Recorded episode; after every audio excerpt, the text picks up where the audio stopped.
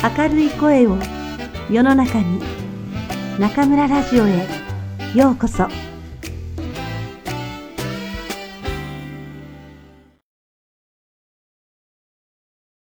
先生高校3年生のリスナーから悩み相談のメッセージが来ました。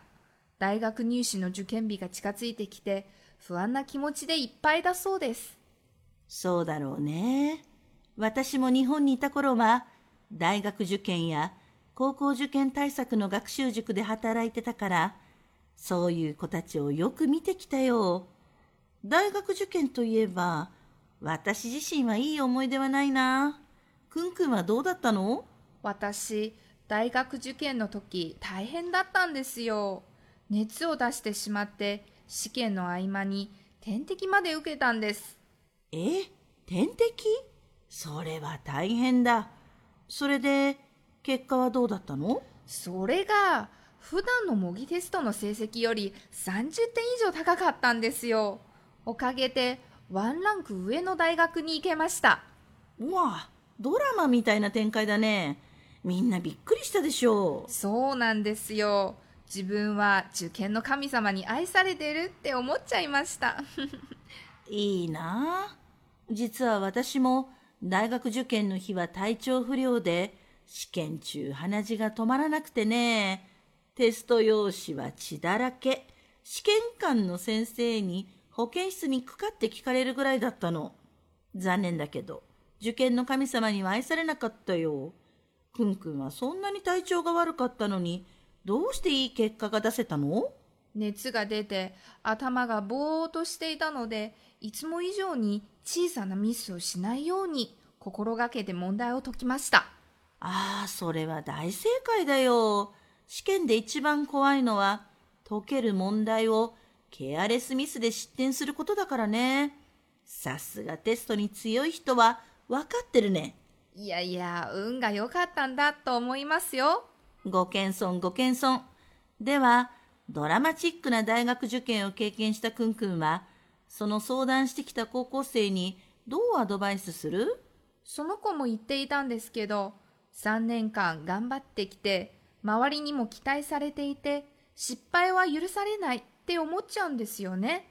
それは私もわかるんですけど今は周りの人の気持ちや試験の結果は気にせずただ問題を解くことだけに集中すべきだと思います。そうです。大学受験に限らず、試験で実力が出せない最大の原因は、精神的に不安定になって、頭を効果的に動かせないことだからね。試験直前は、難しい問題には手を出さず、確実に点が取れる問題を繰り返し解いて、気分よく勉強することがとても大切。さすが受験指導歴30年の中村先生ならではのアドバイスですねいえいえ。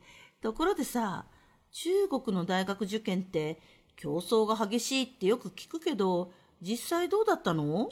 確かに競争が激しいですね。だから私、勉強漬けの高校3年間でした。特に3年生になった後、休みは月に1日だけで毎晩5時間ぐらいしか眠れなかったんですよ。へえ、本当にそうなんだね。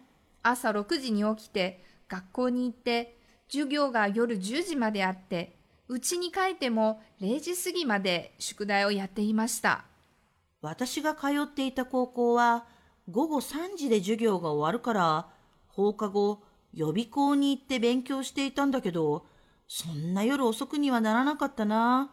それに高校1、2年の時は部活ばっかりやっていて、勉強なんて大してしなかったんだよね。じゃあ私と先生は全然違う高校生活だったんですね。そんなに勉強勉強の毎日だったのなら、受験が終わった時はすごい解放感を味わったんじゃない？そうですね。最終日、試験が終わった後、クラスメートとカラオケに行って徹夜で歌いまくりました。3年間遊びたい気持ちを封印して、必死に勉強し続けた高校生たちの魂の叫びが目に浮かぶようだよ。じゃあ受験が終わって大学に入学するまでは何をしてたの？朝から晩まで日本のアニメを見ていました。テニスの王子様や光の子、夏目友人帳も大好きでした。あら懐かしい。日本語音声で見ていたの？そうです。中国語の字幕付きでした。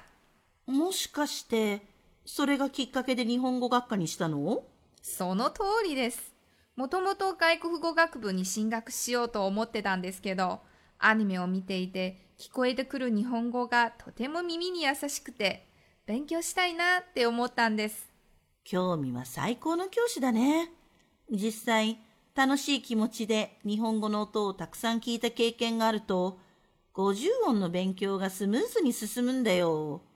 中国にはアニメ好きの高校生や大学生がたくさんいるけど、日本語教師としてはアニメ鑑賞だけで終わらせずに、ぜひ本格的に日本語を勉強してもらいたいなって思います。そうですね。私も日本語で聞き取れるようになって、アニメの面白さが倍増しましたから、その楽しさをみんなに伝えたいですね。受験生の皆さん、あなたは今まで十分に頑張ってきましたよ。受験の神様があなたに微笑みますよう、心からお祈りしています。くれぐれも体に気をつけて頑張ってくださいね。